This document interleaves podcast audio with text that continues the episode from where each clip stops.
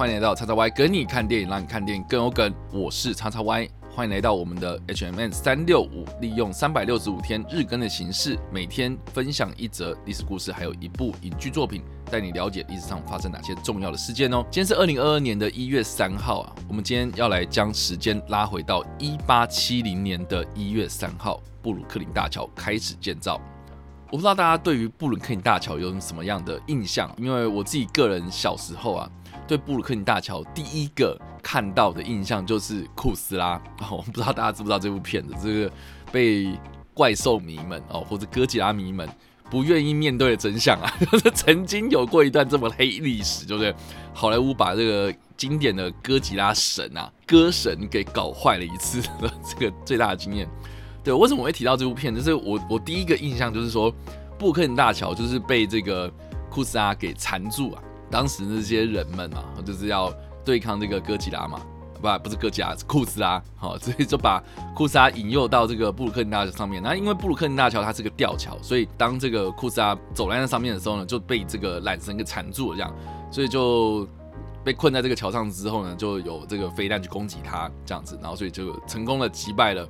库斯拉。那你也知道说，这个哥吉拉怎么可以被人类给击败呢？好，所以呢。库斯拉一直以来都是被这个哥吉拉粉丝的抨击，就是说这根本就不是哥吉拉这样子，他只是个库斯拉啊，哥斯拉就这样子。好啦，总之啊，好，这是我自己个人对于布鲁克林大桥的印象，就是这个画面啊，所以呢，我一直都对这个大桥印象非常深刻，因为它的造型真的是太特别的。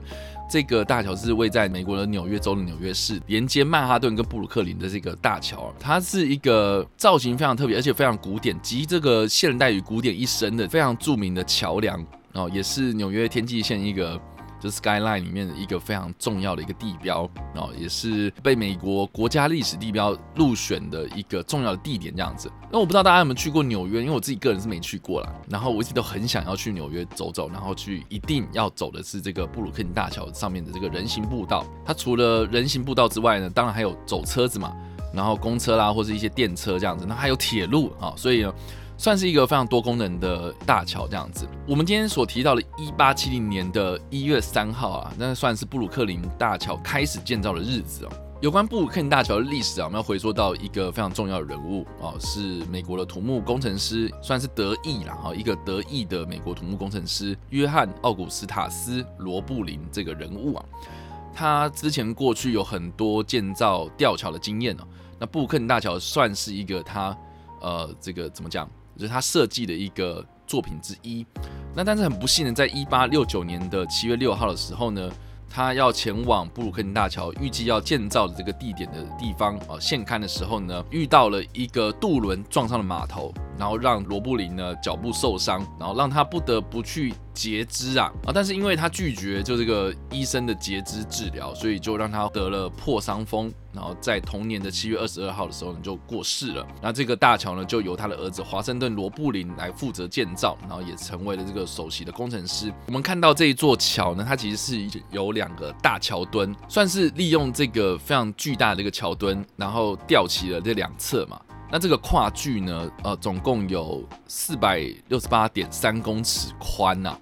哦，这个非常的跨距，非常的宽，所以呢，当时的这个工程的工法是怎么样呢？我跟大家介绍一下，汤威先利用所谓的沉箱啊，我们在陆地上先制造好了一个像是箱子的东西啊，哦，非常非常巨大的一个箱子，就是可能是水泥啊，哦，这种混凝土的东西啊，在陆地上先铸造好之后呢，利用船去载到河面上，然后定位定好之后呢，就让这一个像是箱子的这个混凝土箱哦。给弄破，让这个箱子呢沉到这个河底里面呢，就是算是地基了这样子。那这个沉箱的工法呢，其实是广泛运用在桥梁啦，或是河堤啦、海堤啦、水坝啦等等这种在水域方面的工程啊。结果呢，当时的这个工人啊，在这个沉箱里面作业啊，患上了所谓的减压症，算是一个蛮大规模的工程。有人也没有想到，就说这个沉箱的规模这么大，所以有很多的工人他们在沉箱里面呢，随着这个沉箱沉入河底嘛，患上了这个有点像是潜水夫病。的那种感觉哦，就是因为工作环境压力的关系哦，所以患上了这个减压症。那包括了这个华生罗布林自己本身呢，也因为减压症的关系呢，在动工不久，然后就瘫痪了，这样子，身体状况都非常不好。华盛顿罗布林呢之后呢，他就没有在现场继续监工了，哦，就是他在自己的公寓里面呢去指导这整个建设的工程，哦，包括他重新设计的这个沉箱的机械啊，哦，或是他在这个过程之中呢，他的妻子也帮他非常非常多啊，用这个书面的形式呢跟施工团队进行沟通了，所以他的妻子啊，据说啊，哈，造完这整座桥之后呢，他自己本身也学会了这个高等数学或是 工程数学等等这个比较学术性的东西，这样。总之呢，这座桥呢，在一八七零年一月三号的时候动土嘛，然后一路盖盖盖，盖了十三年哦，到了一八八三年的时候才完工。那当时呢，这个布鲁克林大桥呢，算是纽约东河这个地方，然后连接曼哈顿跟布鲁克林两个区域的唯一路上的交通方式啊。通车之外，除了你开车之外呢，还可以用行走的方式，就是行人也可以在上面行走啊，就是走过这个大桥，横越。这个东河，那只是说呢，在一八八三年的五月三十号，也就是通车之后的一个礼拜之后啊，因为呢，当时在这个桥上啊，就是有人开始说啊，那个桥要垮了这样子，突然就是造成了很多人恐慌，所以造成了非常惨重的踩踏事故，啊造成了十二个人死亡，所以当时就有很多人开始就质疑说这个布鲁克大桥的安全性，然后这样说呢，长跨距的这个吊桥在世界上是非常少有了，当时它建成之后呢，呃是。世界上主跨最长的悬吊桥，那到了隔年一八八四年的五月十七号，P.T. 巴勒姆啊，哦，这个人我不知道大家知不知道的，哦，他带了他的这个马戏团的二十一只大象，哦，走过这个布鲁金大桥上面啊，进行这个游行，所以就让很多人都说，哦，既然大桥都能走，那我们当然人就也可以走啊。那这 B.T. 巴勒姆是谁呢？就是大娱乐家，我不知道大家知不知道这部片啊？二零一七年就是休杰克曼所饰演这个大娱乐家。那个马戏团大王嘛，哦，这个人他曾经带了二十一只大象，哈，上去这个布鲁克林大桥上面去，让大家知道说，哦，这个布鲁克林大桥的稳定性跟安全性这样子。现在呢，我们看到一八七零年建到现在二零二二年，哦，那个已经超过百年历史的一座大桥了，所以它在这个。近期呢，不断的有很多，比如说加了电车的路轨啦，哦，或者还有很多的整修啊，就是很多人开始就是在质疑说，这个美国的桥梁要不要再重新。全盘的重新检视这样子。那在二零零七年的时候呢，美国公家机关呢，他们就针对了国内的所有的重要大桥呢，进行了很多的检测。那布鲁克林大桥的坡道呢，在当时呢被检查是评为差，所以呢，他们就想说，好，那我们就要来开始修缮啊。到了二零一六年的时候呢，才整修完毕。我不知道大家有没有去过布鲁克林大桥啦，就算是没去过啊，应该也在很多电影上面啊，或者是影剧作品啊，哦，都有提到这座大桥。那包括我刚刚所提到的这个库斯拉，哦，这个是我第一次遇到的这一个看到的啦，哦，看到的这个布鲁克林大桥。那我们这边所推荐的电影呢，啊，是《曼哈顿奇缘》哦，这个算是我比较少推荐的电影类型啊，哈，算是浪漫爱情喜剧啊，这个是迪士尼所推出的。真人结合动画的电影作品，我不知道大家有没有看过。因为二零零七年当时推出的时候呢，呃，算是评价非常好，而且票房也不错。然后近期呢，也有计划在二零二二年，也就是今年的，在 Disney Plus 上面要推出《曼哈顿奇缘》第二集哦，所以是很多影迷都非常期待啊。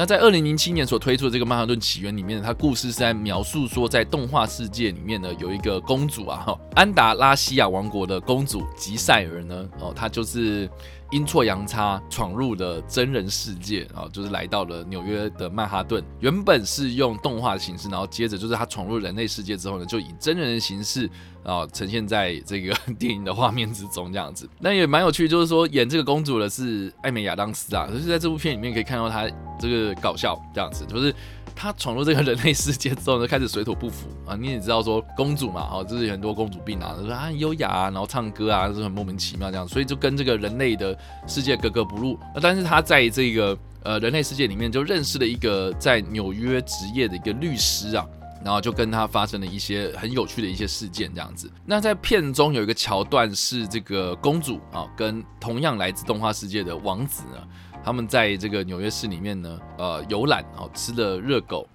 然后在这个桥上走路啊。那他所走的这个桥呢，就是布鲁克林大桥。而且他们就是吃热狗嘛，哦，就是说啊，他这个热狗叫 hot dog，然后那个王子就有点吓到，然后说哦，没有没有，他只是名字啊，不是真的狗在里面这样。总之，就是我觉得大家可以去看一下《曼哈顿起源》，因为它。呃，我觉得除了是故事有趣之外啊，它其实也透过场景的转换，然后介绍了很多美国纽约著名的地标。那布鲁克林大桥就是其中一个。那除了曼哈顿起源之外呢，其实还有很多不同的影视作品都有出现这座桥啊，哦，包括像是《克洛夫档案》啊，这个算是灾难片嘛，哦，灾难片。然后是《我是传奇》啊，威尔史密斯所主演的这部片呢，就是描述说这个人类经历了一场重大的疫情之后呢，呃，全世界就只剩下最后一个人类啊，就是威尔史密斯所饰演这个角色了。然后在这个纽约市里面呢。空无一人，纽约市里面呢，呃，这个继续他的研究，找到这个解救人类解药这样子，所以它里面有很多场景啊，都是出现在这个万人空巷啊，就是我这边所谓的万人空巷，知道万人空巷是那个很多很多人跑到走到大街上很热闹嘛，对不对？万人空巷，对，但实际上它真的就是万人空巷啊，就是已经没有人了，真的是没有人了这样子，然后这个可以看到这个非常不一样的一个纽约的。地景这样子，或者近期的像是魔鬼克星哦，最后面他们开着这个抓鬼车啊，哦，就是在这个桥上面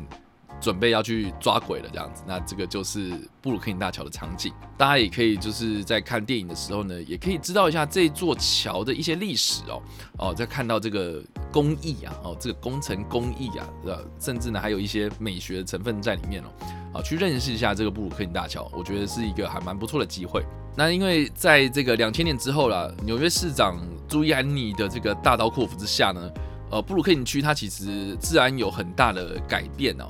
而且呢，在二零一零年之后呢，布鲁克林区已经变成是很多高科技的，